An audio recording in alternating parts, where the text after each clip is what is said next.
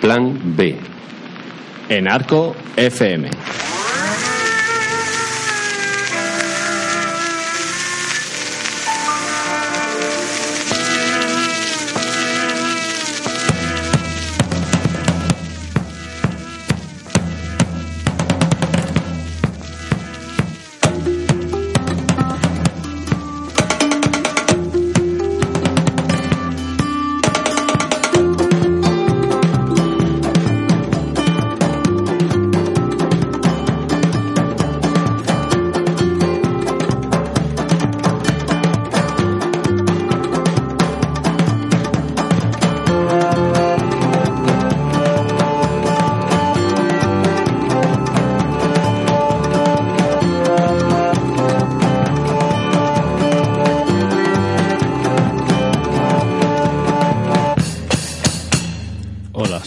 García y Santos y esto es Plan B, un programa cultural en Arco FM.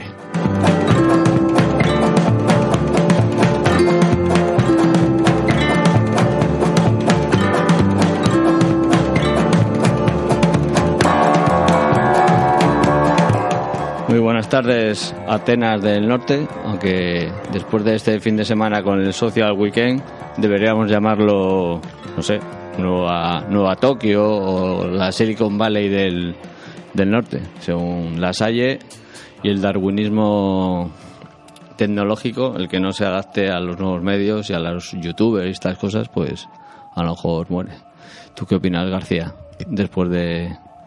La tecnología nos hará más libres, habrá que adaptarse, no habrá que adaptarse. Puede. Puede. Esa es una respuesta de técnico, muy bien, menos mal que tenemos el técnico. Pues nada, en este programa número 19, Villasol nos ha dejado solos. Yo creo que ha decidido dejar el, programa, visto que todos los medios nos copian los, los temas. Nosotros lo hacemos en, el, en plan B y luego vienen ellos y nos, y nos copian. Como hemos podido ver este fin de semana en el Diario Montañés, que ha habido un artículo sobre el libro que hablábamos del cine y el franquismo y de los youtubers ¿Y qué más? Ah, y de Black Mirror también hablaron.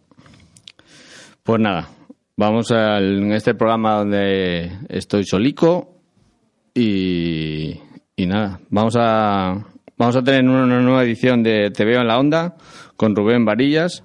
Hablaremos de, del fallecimiento del experto en cómic y cultura popular Javier Coma. Y luego se me había caído un reportaje sobre el carnaval de, de Santoña, que parece ser que ha habido problemillas. Lo iba a hacer con David Rey Martínez, pero una operación a destiempo nos va a dejar pues un debate sobre el humor y las chirigotas para otro momento. Así que si nos podéis ayudar, no sé si nos eh, García, ¿nos escuchará alguien? ¿Tú crees que nos puede escuchar alguien a estas horas o no? Sí, sí, nos pueden escuchar. Incluso nos pueden llamar si, si están interesados en intervenir en el programa. Los teléfonos, el 942 eh, 284463 y también pueden contactar con nosotros por WhatsApp en el 630 178609. Así que pedimos un rescate cultural para este sencillo y modesto programa para cultura, Plan B. Así que empezamos. Plan B, Un programa de cultura en Arco FM. Viens petite fille dans mon comic strip, viens faire euh, des bulles, viens faire des des des des et des. Je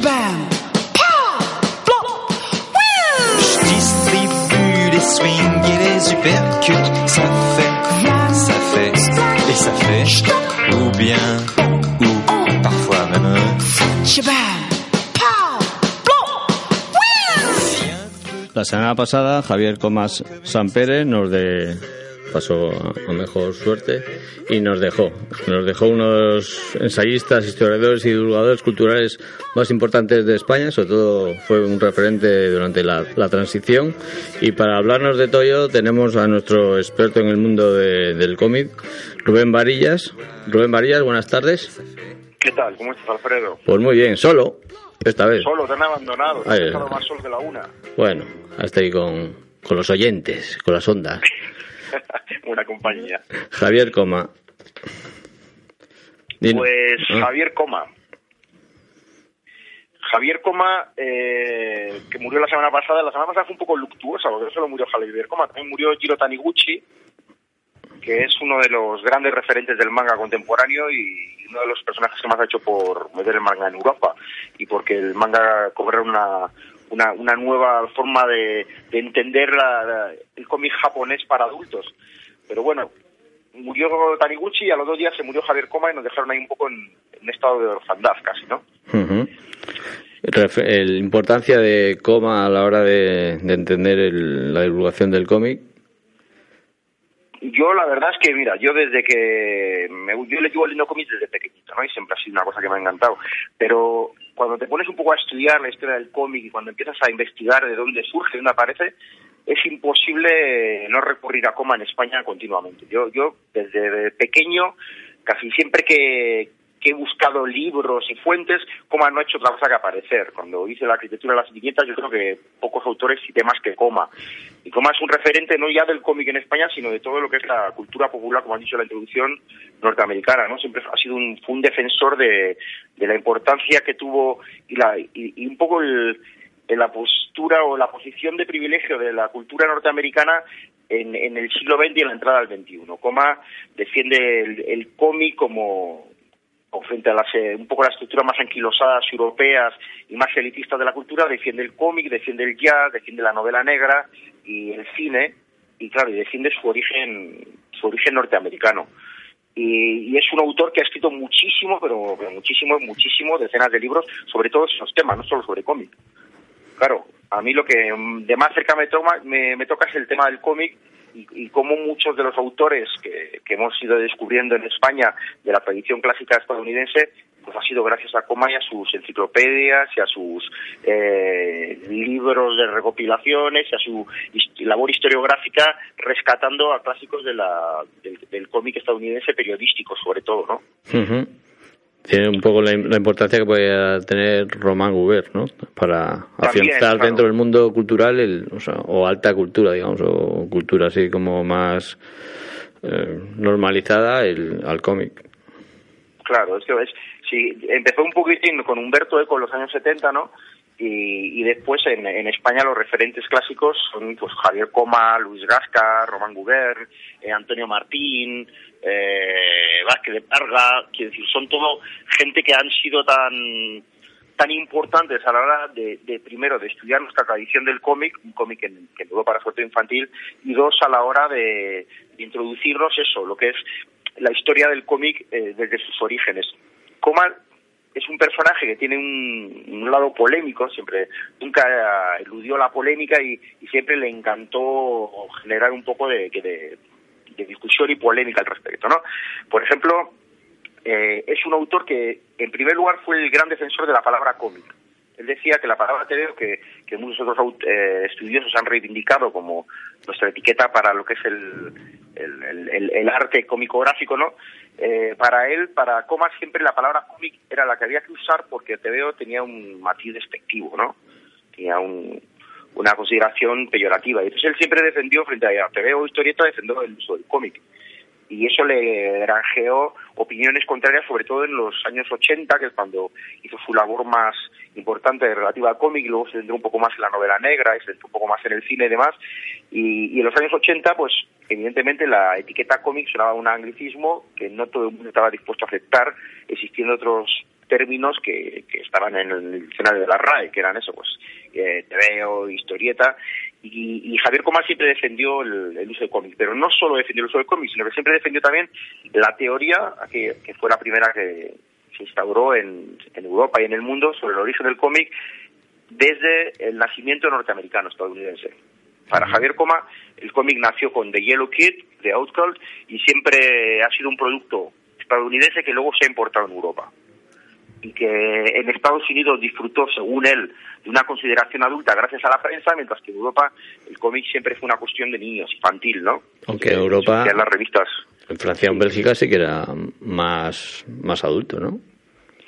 Sí, pero bueno, él, él, él siempre decía que el cómic periodístico siempre fue, que incluso el, el álbum belga, el, la línea clara franco-belga, era juvenil, ¿no? Y que él, él, decía que cómics como Spirit, como cómics como el, el Príncipe Valiente o Flash Gordon tenían un público adulto. En realidad, después se le ha rebatido desde el otro lado diciendo que esos también tenían, aunque salían en la prensa adulta, eh, tenían un destinatario juvenil sobre todo, no iban dedicados a los a la familia y eran eran unas tiras que no no tenían ese carácter adulto que les daba, ¿no? Él, él le gustó mucho, por ejemplo, Milton Caniff y, y Terry los piratas, este incluso un libro que se llama Cuando la inocencia murió, dedicado a la obra de Milton Caniff, y él siempre ha defendido ese origen norteamericano del cómic aunque ahora ya casi nadie está con él entre la crítica y todo el mundo dice que el cómic comienza en Europa, como gracias a Toffer, ¿no?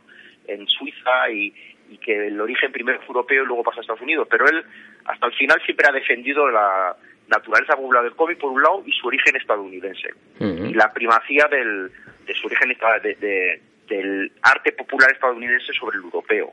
Entonces, en ese sentido fue bastante, fue relativamente polémico. Claro, porque en esa época, justo en la época de la transición, todo lo que oliese un poco a americano, a popular, mm, era, entre comillas, ¿no? Lo moderno o lo progresista, ¿no? O sea, que era Claro, como claro. un poco romper con la tradición un poco más europea, o en este caso española más, eh, ¿cómo Más clásica, castiza, más- o más como más de que España era un poco el centro de todo, Mm. ¿no? Y- Sí, ha- ha ido, sí, fue un, fue un poco contracorriente, porque es verdad que en ese momento, eh, digamos que la crítica europea más consolidada, pues estaba haciendo un poco campaña, pues eso, en casa, ¿no? Jugar en casa. Y él, y él siempre lo tuvo muy claro, siempre, siempre mantuvo que los grandes cómics eran europeos. Su, la obra que, por la que todos le hemos conocido fue la historia de los cómics, en, que fue una, una enciclopedia que publicó- se publicó por fascículos eh, desde la editorial de Tutime, él siempre estuvo conectado a Tutime. Después en Totem, por ejemplo, tenía una sección que ¿cómo era? Eh, Coma y los cómics, o sí, creo que era así, ¿no? No, Comics by Coma, Comics by Coma era. Y era una, una sección crítica bastante teórica en la que hablaba de, de cómics, del lenguaje, de la historia de los cómics y que publicaba en la revista Totem, ¿no? A partir del 79 creo que fue. Y después, unos años después, saca esta historia de los cómics de, en Tutime por fascículos que para que es que él era el coordinador, pero la verdad es que publicó muchísimos, muchísimos artículos en este cómic. Publicaron ahí también eh, Roman Gubern, que decíamos antes, Salvador Vázquez de Parga, Trevor en Estados Unidos, es decir, tenían los mejores estudiosos del cómic recopilados para esa, para esa enciclopedia. Y esa enciclopedia nos descubrió a toda España prácticamente pues los grandes cómics clásicos que no conocíamos de Estados Unidos. Y, y fue una y es una fuente de referencia insolayable todavía hay, aún hoy en día, ¿no? Y, y es una, un canto al cómic norteamericano, que tenía muchos artículos, tenía muchos dedicados a Europa, al cómic franco-belga, al cómic español, un- una gran cantidad de volúmenes están dedicados al cómic estadounidense y fue una revelación, una epifanía para muchos de nosotros que gracias a eso descubrimos gente como, como a Walter Kelly, como a el Spirit de Will Eisner, vamos, yo, yo gracias a Coma le debo muchísimas lecturas que luego me han hecho feliz del mundo del cómic. Claro. ¿Tú crees que eh, ya no se escribe tanto, ya no hay una intención tan enciclopédica de, hacer entender o hacer acercar el, o llegar a acercar al mundo del cómic a, un nivel más popular y que ya se ha vuelto, bueno, ya se hablan de, autores y eso, pero no, no hay un interés, ¿no? Poder divulgar o tener esta, esta idea de- enciclopédica, ¿no? De, de contar qué es el cómic, ¿no? Que pueden haber hecho Bueno. Javier Coma o, o Román Guber y que a lo mejor luego con los años intentaste hacer tú con, con arquitecturas del cómic. mm, no estoy muy, no estoy del todo de acuerdo. Quiero decir, él, eh, ellos abrieron el camino y escribieron muchísimo y hicieron un trabajo increíble, ¿no? Sobre el tema de la divulgación en el cómic y desde un punto de vista historiográfico que a lo mejor no se ha trabajado tanto, ¿no? Eh, Antonio Martín para el cómic español y, Coma, por ejemplo, para el cómic estadounidense. Pero ahora mismo claro, ya hay mucho terreno cor- recorrido y, un medio como Internet nos facilita las cosas muchísimo, ¿no? A la hora de buscar referencias y buscar eh, historiografía del cómic. Pero, por ejemplo, hay, hay una, una web española, que es un portal enciclopédico, de hecho, que se llama Tebiosfera, que, que está haciendo esa misma labor documentando y catalogando casi todo lo que se ha publicado en España y que es un trabajo de chinos y que se le debe a Manuel Barrero, entre otros, y, sus, y los socios de Teosfera, y que, eh, y que es una gran enciclopedia del cómic online y al acceso de todos los públicos. Claro, pero a lo mejor ya, ya, perdona, a lo mejor ya desde un punto de vista como más de archivo o enunciador, pero no, no teórico, digamos, no poniendo su Pero- voz, ¿no? O sea, un poco más frío, digamos. Tiene personal. también tiene artículos y tiene muchos eh, muchos textos de biosfera, ¿no? Pero bueno, eh, que es verdad que, que ahora mismo los hay que pensar que en aquel momento los cómics eran eh, tenían un estigma claro en, en la sociedad, ¿no? Yo yo hubo un momento que coleccionaba los artículos sobre cómics que aparecían en los periódicos porque eran tan escasos que podía hacerlo perfectamente y llenar una carpeta como mucho con 10 o 12 al final de un año, porque nadie escribía sobre cómics en la prensa. Los cómics eran una cuestión eh, infantil, popular y desprestigiada en, en los ambientes académicos.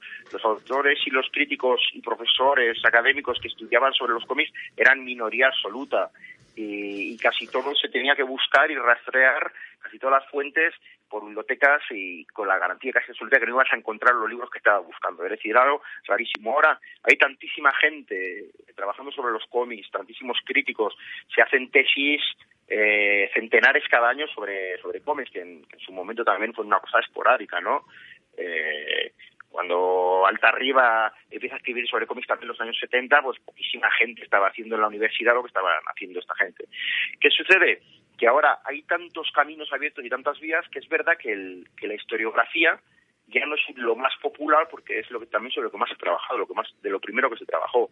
Entonces ahora se está buscando más cuestiones sobre semiótica, sobre lingüística, por modernidad que, que, que aspectos historiográficos que trabajó Coma y que trabajaron Antonio Martín y la gente que estamos mencionando, ¿no? Entonces en ese sentido sí que tienes razón, que es un territorio que, que aunque el caso de Teodosfera vaya en esa línea, pues es verdad que ya no tiene tanta vigencia y pujanza como pudo tener en los años 80-90.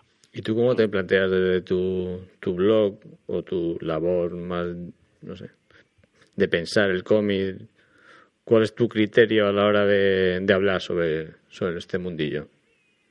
A mí, me gusta tener una visión un poco amplia, ¿no? En primer lugar, eh, una visión divulgativa. Yo creo que, que me gusta el contagio, que si un cómic me gusta mucho, pues eh, me apetece que se lea y me apetece que otras personas lo lean para, pues por- por- porque es una fuente de debate y, y, y porque creo ahora mismo que honestamente hay cómics que es- están al nivel de las mejores novelas que se están publicando ahora y de la- del mejor cine. Es decir, el cómic está viendo un momento de apogeo. Entonces, me gusta enfrentarme a él como obra de arte, que no siempre el cómic es arte, pero hay casos en que lo es, por su falta pictórica y por su eh, obra, eh, por su carácter narrativo no completo. Me gusta adoptar a veces una óptica más eh, de análisis, digamos, crítico, y, y en otras ocasiones buscar eh, eh, aspectos de interdiscursividad, cómo conecta el cómic a lo mejor con el arte contemporáneo, o cómo, es decir, tener una mirada un poco abierta, pero casi siempre divulgativa y, y me gusta ser positivo, no me gusta hablar de cosas que, que no he disfrutado, ¿no? O sea, para hablar, hacer una crítica negativa de un cómic, eh, me imagino que si te pagan por ello tienes que embarcarte en la, en la faena del, del trago amargo de hablar de algo que no te gusta, pero cuando estás haciéndolo por amor al arte, yo creo que, que siempre es bueno hablar de lo que te gusta, ¿no? Intentar eso, que, que, que alguien más se acerque a ello eh, a costa de tu opinión o de, de tu visión sobre, sobre el cómic en cuestión. Sí, bueno, a, lo mejor en algún momento te ha decepcionado un cómic simplemente por, por esperado y luego no encontrar todo lo que se auguraba, ¿no? Claro, sí, hombre, hay, veces que sí, por ejemplo, a mí me pasó con me ha pasado alguna vez con alguno de los últimos eh, creo que cuál fue de, Frank Miller eh, no me acuerdo cómo se llamaba siquiera un uno de sus últimos cómics que, me, me decepcionó bastante no eh, fue un es un autor que sobre todo esto te pasa con autores que te gustan mucho no autores de los que esperas mucho que los lees con muchas ganas y, y a lo mejor pues no siempre vas a tener eh, la- la- las mismas eh, sensaciones que te produjeron en sus orígenes los autores, ¿no? Y, y bueno, pero pues sí, y, y- y esporádicamente menciona, dice, pues mira, este cómic me ha, me ha decepcionado, no me ha gustado, etcétera. Pero vamos, ya te digo, yo normalmente cuando hablo de un cómic es porque porque lo he disfrutado, porque porque me parece que tiene que tiene valores que, que merece la pena comentar y, y analizar, ¿no? Ujú. Ha, ha habido un- No sé. una información del festival este de Graf, ¿sabes cuál es, no? Sí, sí, sí, Sí, sí. De hecho estuve en Madrid la última vez que estuvieron. Porque hay, uno eh, hay una edición en Madrid y otra en Barcelona, ¿no? Sí, se hace cada X meses en Madrid y Barcelona, de forma de fichas separadas. Y, vi que había un taller de cómic interactivo, pero digital, o sea, analógico, o sea, en vivo. ¿Sabes algo? O sea, me quedé así un poco, no, no seguí investigando, pero ponía cómic interactivo. ¿Sabes tú por dónde van los tiros? Bueno, la verdad es que, que mira, ahora mismo en los, los grandes salones y demás se han convertido en, en una especie de, gran feria eh, y un desastre en el que cabe todo, ¿no? Disfraces, eh, mucho merchandising, eh, a veces hasta aspectos que tienen que ver con el con, gastronomía y demás, de todo menos los cómics. Y gran hace un poco, yo creo, con la vocación de, de hablar de cómics y de intentar que el cómic sea el protagonista y que el cómic sea el protagonista, el cómic vivo, no tanto como producto cultural o como producto comercial, sino como producto que se está haciendo. Entonces, eh, Graf siempre hacen charlas, eh, mesas redondas, llevan a los autores a firmar, llevan a muchos autores independientes, tienen eh, pequeñas editoriales, espacios, suele ser muy barata la entrada, no sé si costó la última vez un euro, incluso las mesas también son baratas, ¿no? Como Barcelona, que un stand cuesta mucho dinero, o en Madrid. Entonces es un, un festival, o sí, vamos a llamarlo un festival, que tiene la intención de, de promover un cómic joven y un cómic como lo que decíamos antes, como, como arte en crecimiento, como, como producto en el que la experimentación y la vanguardia tiene, tiene cabida, ¿no? Y entonces, pues imagino que eso es que se referían un poquitín a esto, ¿no? Vamos a intentar hacer talleres, que los talleres son muy habituales en Graf también, en los que los propios autores ayuden a crear un cómic y a, y, a utilizar elementos digitales y demás.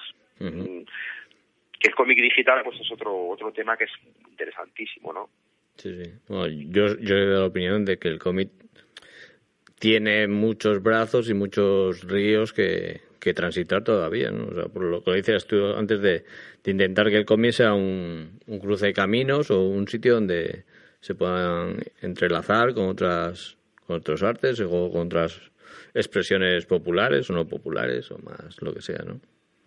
Claro, sí, yo yo creo, yo siempre en, en siempre he pensado que además lo, lo he visto varias veces en, en varios sitios, ¿no? Que el cómic entró en la, ha entrado en la posmodernidad casi sin haber tenido una, una modernidad propiamente dicha, ¿no?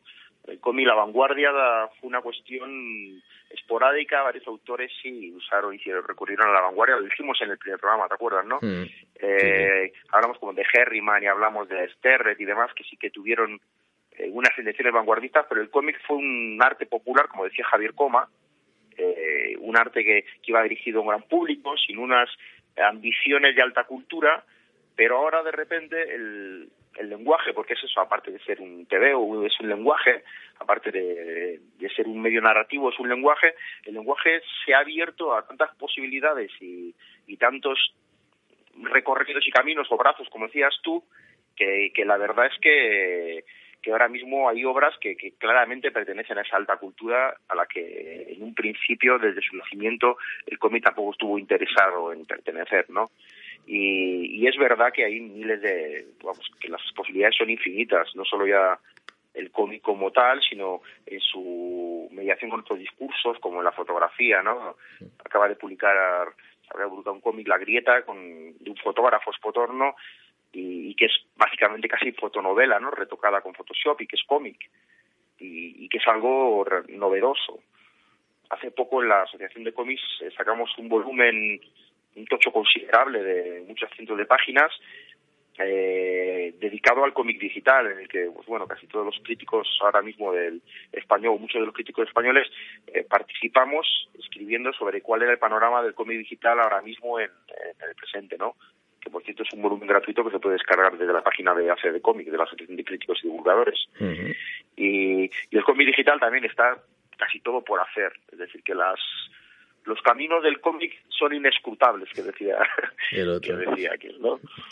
Pues nada, Rubén, eh, en esta semana de, de Arco esperemos que el cómic no acabe en ese cajón tan sucio que es, es Arco y vaya por otros derroteros un poco más interesantes. Sí, aunque fíjate, en el último arco, en el último arco, el creo, no sé si fue en el, en el, en el 2016 o 2015, uno de los premios y una de los de los stands que más eh, éxito tuvieron, tenía precisamente como protagonista a un artista que trabaja con, con cómics y con viñetas y con viñetas recortadas, que se llama Martín Vitality. Y, y fue uno de los grandes triunfadores de Arco hace dos años. ¿Por qué? Porque sorprendió y porque, bueno, porque no, no era algo eh, realmente que fuera muy en la línea de lo que estaban presentando el resto de los de las galerías. Así que hasta hasta en el arte está ya. Eh, impregnándose el cómic, ¿no? Y está entrando el cómic como como medio respetable, que diga, que podemos decir. El mundo del arte tendrá un tirando bolos en este programa en algún momento para darle buena cerita. Bueno, Rubén, pues nada, muchísimas gracias por tus nuevamente sabios comentarios alrededor del, del cómic en TV en la Onda. Y nada, ya hablaremos en otra ocasión. Muy bien, Alfredo, gracias a vosotros por invitarme, como siempre. Venga, hasta luego. Hasta luego.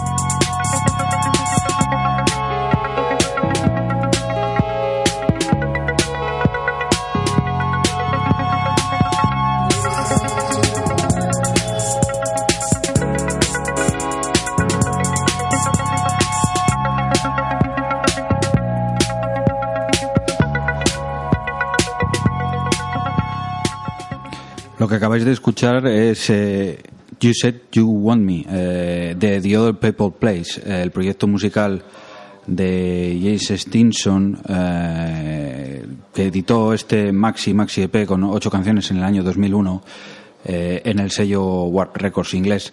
Eh, así dicho, James Stinson, Alfred, no, no, no le sonará a muchos de nuestros oyentes y ni siquiera a los entendidos, pero es que James Stinson es eh, la mitad, eh, probablemente, la mitad de Drexcilla, eh, el dúo el dúo de Detroit especialista en sonidos electro y tecno que tanto, Tanto nos nos gusta, ¿no? Sí, tanto nos gusta.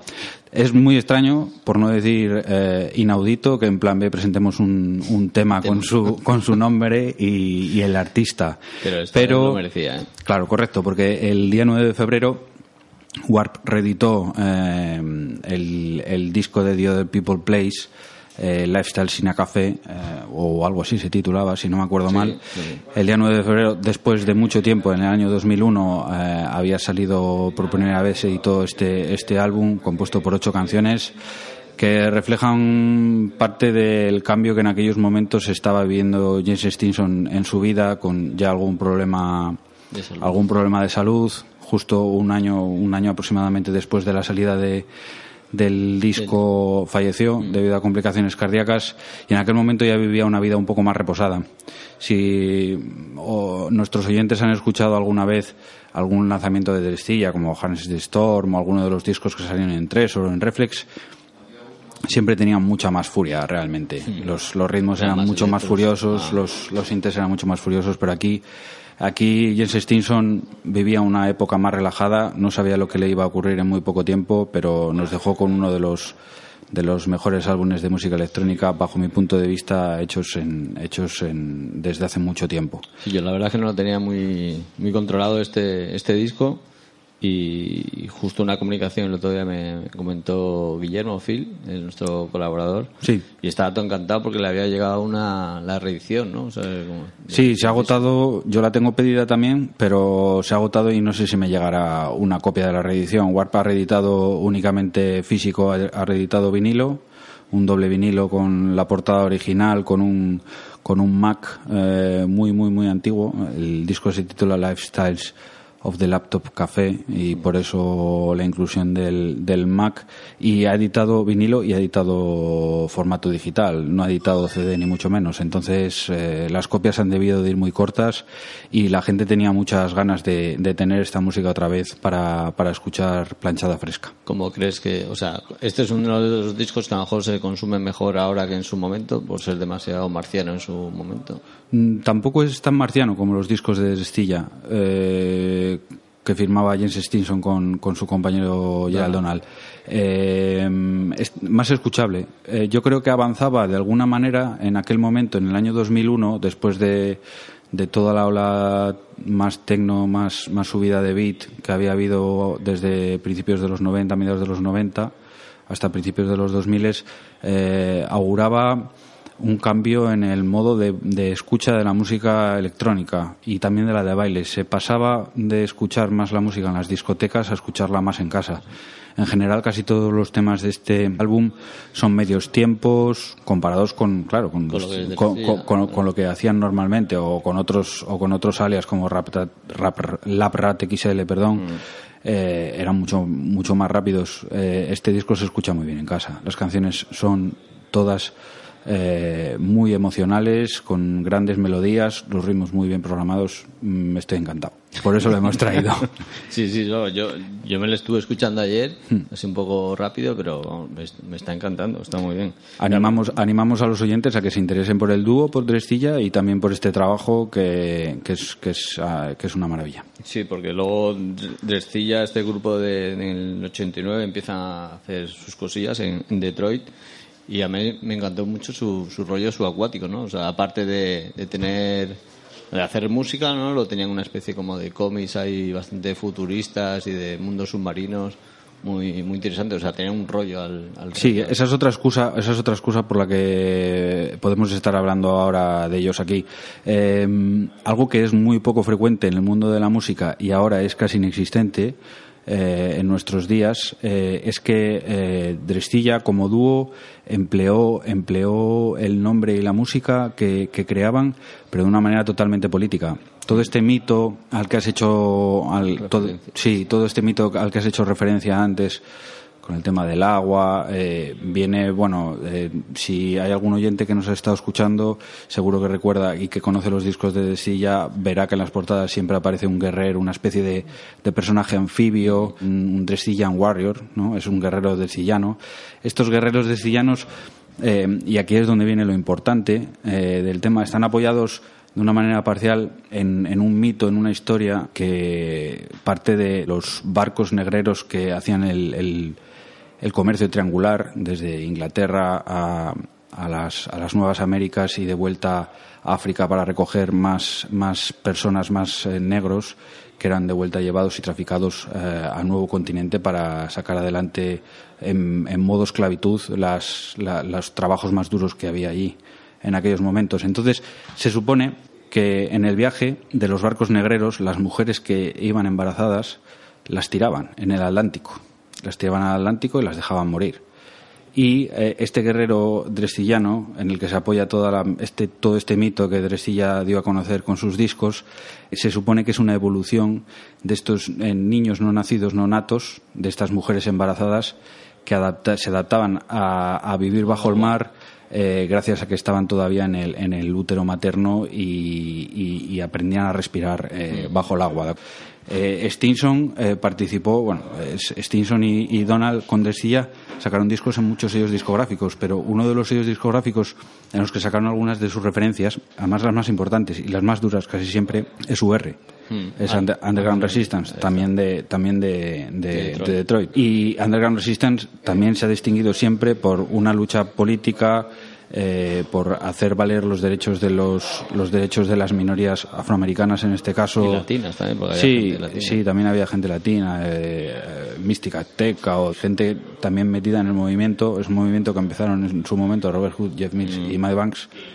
Eh, y que tuvo entre sus miembros también a Drestilla. Y decía Mike Banks en una entrevista que si ellos eran bastante duros y eran bastante comprometidos, expresaban alto y claro sus opiniones sobre las desigualdades que había en el mundo en aquel momento, en los, en los primeros años del tecno, a finales de los 80, eh, Drestilla y especialmente Jesse Stinson era un nivel más allá todavía. Era mucho más comprometido en sus comentarios, mucho más comprometido en, en su vida en general, aparte de la música. Y empleó Drestilla para, para promocionar parte de esas ideas. Eso también es eh, otra de las razones por la, esa es otra de las razones por las que hemos traído eh, este, este, este álbum a, Mm. a plan B. Luego la, la otra la otra mitad de Drestilla era Gerald Don- Donaldson y tras él están unos proyectos bastante interesantes como ARPANET, Doppler Effect o Japanese Telecom. Sí, Japanese Telecom, Doppler Effect. Doppler Effect al final, eh, una cosa que no hemos comentado al principio es que eh, Drestilla es de los primeros eh, faceless acts, ¿no? Eh, eh, Explica, en- sí, es muy, es muy sencillo de explicar. En la música electrónica, especialmente en el techno, eh, muchos de los artistas productores eh, dejaban a un lado su imagen y editaban todo el material bajo seudónimo y sin dar ningún tipo de entrevista, sin hacer ningún tipo de promoción personal de sus personas, como autores realmente. O sea, dejaban a la música que hablase por ellos. Dicho, lo, dicho, dicho muy brevemente. ¿De acuerdo? Dresilla es el principal, es el principal representante de este tipo de corriente que también tiene que ver con sus presupuestos políticos, ¿de acuerdo?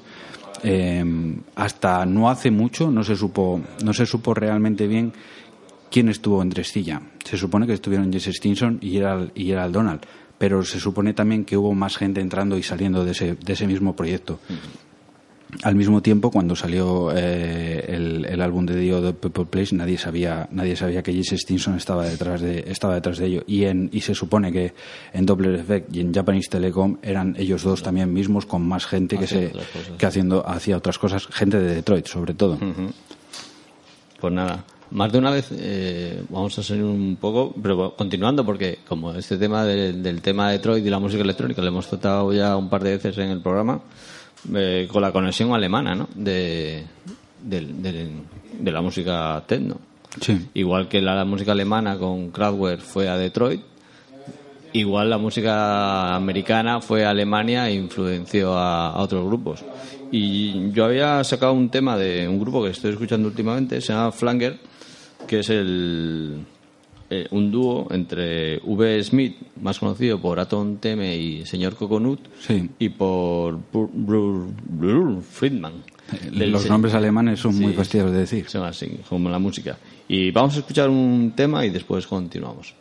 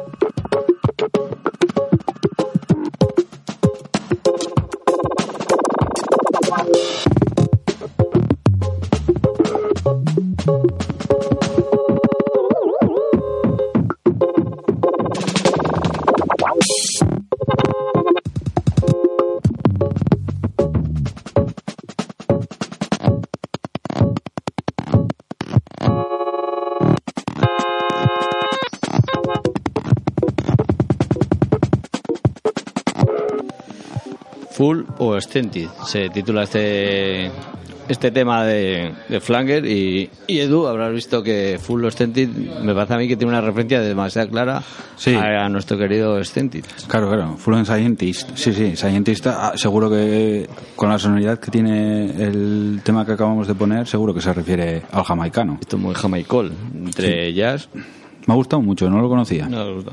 Pues El, el eh, sello, el sello es eh, Non Place, que es un sello que tengo muy poco tratado de Berlín, pero tiene buenas referencias. pues es un pedazo de, de, de sello eh, liderado por, por parte de, de Flanger, que es Burt Friedman.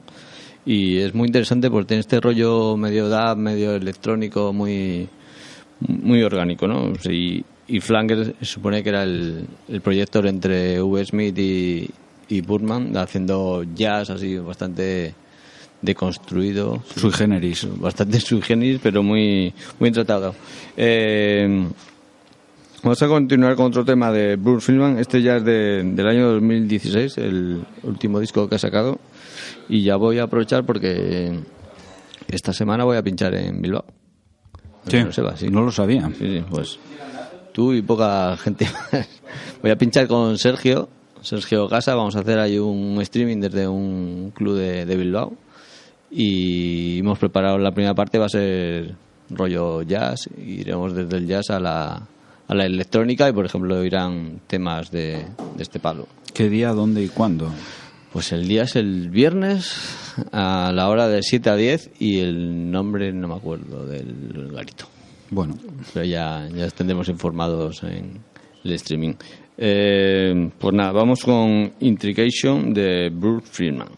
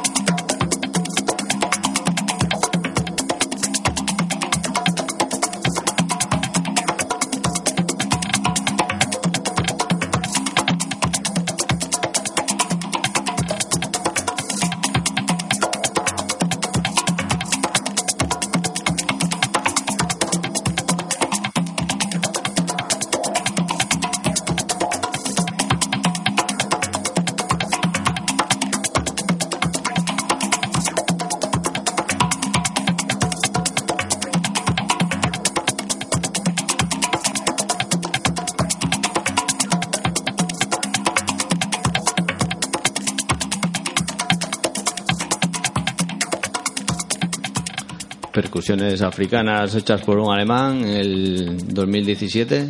¿Qué te ha parecido, Edu? Ah, Suena bastante bien.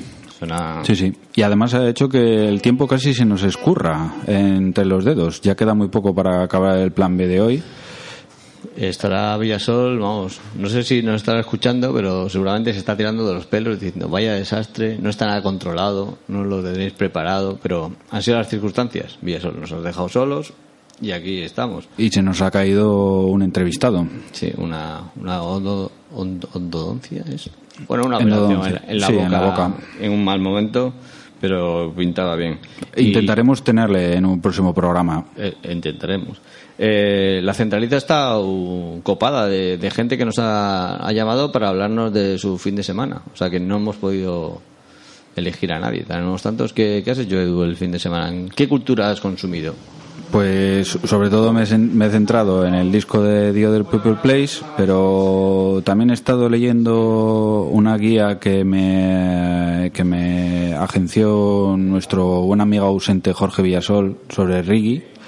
Y ¿De Basque Culture este? Sí, no, Basque Culture no, es eh, una guía eh, The Complete Guide to Reggae o una cosa así. eh, es un libro como si fuese una Biblia. La letra es muy pequeña, vienen un montón de discos y estoy tapando huecos, como los porteros. De discos que no conocías y tal. Correcto, sí, sí. Y hay, ¿no? Hay, hay, hay, reggae hay mu- huevos para- reggae hay mucho. Pues nada, yo he estado en- no, no consumiendo, sino haciendo cultura, macho. Esto es así de... Tú has estado en un corto, ¿no? Haciendo un corto, macho. No, no, no lo hacía yo todo, sino mi parte.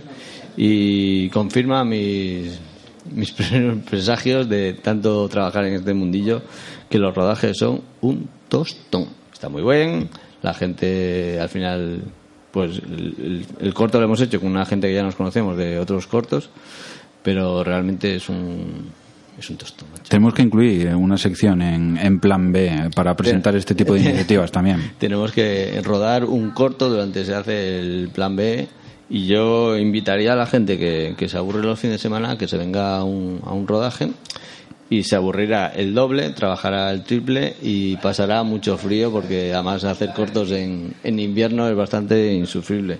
Pero oye, es un poco como una, una pequeña batallita de, fin de semana cuando sobrevivir. Dices, jo, qué paliza me he pegado haciendo un corto. Y ya, mira, otra de las cosas que nos- se nos había caído era que iba a traer al protagonista del, a uno de los protagonistas del, del corto, a Carlos Kandinsky, un tipo, un actor que lleva mucho tiempo en el, en el cine, el doblador, y tiene tropecientas anécdotas sobre el, el mundillo y además una cabeza bastante bien amueblada y que él siempre sabe compaginar su gran labor profesional con, con gente amateur y el trato con, por ejemplo, ayer con niños, que hemos hecho un, un corto con, con niños que es, es complicado rodar. O sea que espero que el próximo sea con periquitos o con palomas o con algo así. Se nos acaba el tiempo. Eh, necesitamos eh, contarle a nuestros oyentes eh, de qué va a tratar el próximo plan B. El próximo plan B hablará de carnaval. Pondrá- El número, el número 20. como número múltiplo de 5 será sobre música. Pondremos temas sobre el carnaval, Mardi Gras y ya, ya hemos recibido algún hasta a un tema para que pongamos de los pocos eh, ¿cómo se dice? oyentes del programa y, y bueno, pues nada, yo creo que acabamos ya. Edu, ¿qué tal? Muy bien, hacía mucho que no hacía radio de esta manera. tan, tan libremente. Sí. Hoy hay que aprovechar que no está Jorge Villasol. Saludos. Saludos y te lo dedicamos por tu docencia que te ha impedido venir hoy. Pues nada, amigos, amigas, eh, recordar que, ¿cómo era? Los Sentimientos. os harán libres. No, las emociones os harán libres.